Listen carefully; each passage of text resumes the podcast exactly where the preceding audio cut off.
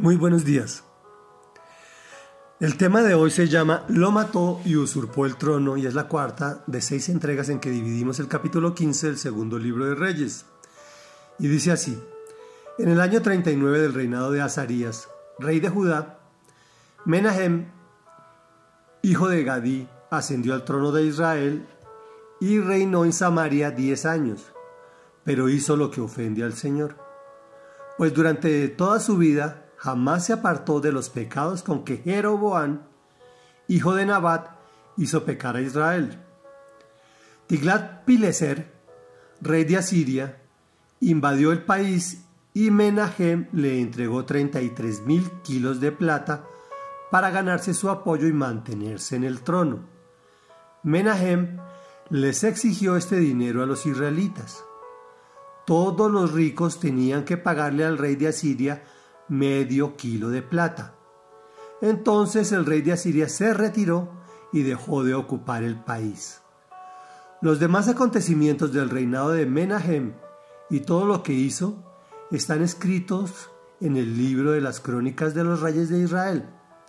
Menahem murió y su hijo Pekajías lo sucedió en el trono.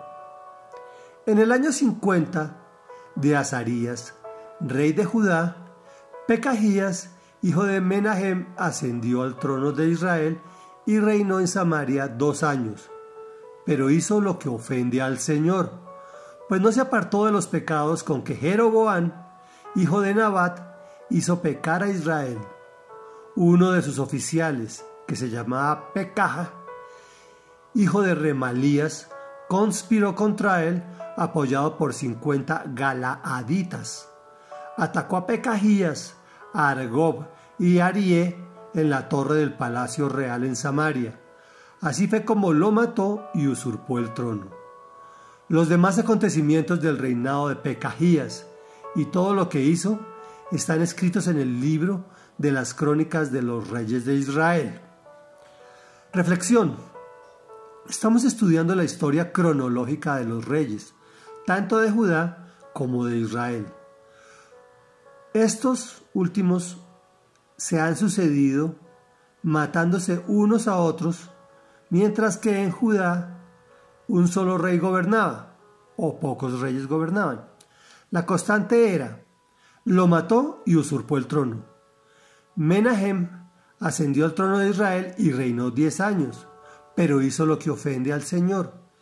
Ya sabemos qué pasa cuando nos apartamos de Dios el rey de Asiria invadió el país y Menahem le entregó 33 mil kilos de plata, gobernantes que venden su pueblo para mantenerse en el poder.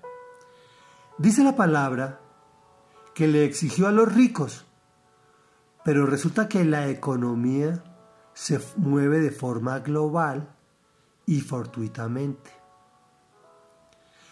Y esos recursos terminan siendo pagados por el pueblo, con la disminución de la calidad de vida de todos sus habitantes.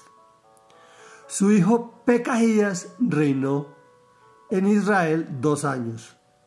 También hizo lo que ofende al Señor. Resultado, uno de los suyos, o mejor, otro de los suyos, lo mató y usurpó el trono. Oremos. Amado Padre Celestial, Padre nuestro que estás en el cielo, Santo y poderoso, ante ti acudimos el día de hoy reconociendo que somos pecadores, que tendemos a apartarnos de ti, Señor, a sabiendas de que lejos de ti nada somos, que lejos de ti nada podemos, que lejos de ti viene el dolor y la angustia y la ansiedad y el rechinar de dientes y el lamento. Sin embargo, Dios, tú tienes tanta misericordia de nosotros que nos perdonas diariamente. Hoy nos acercamos a ti para suplicarte el perdón del día de hoy, junto con el pan del día de hoy.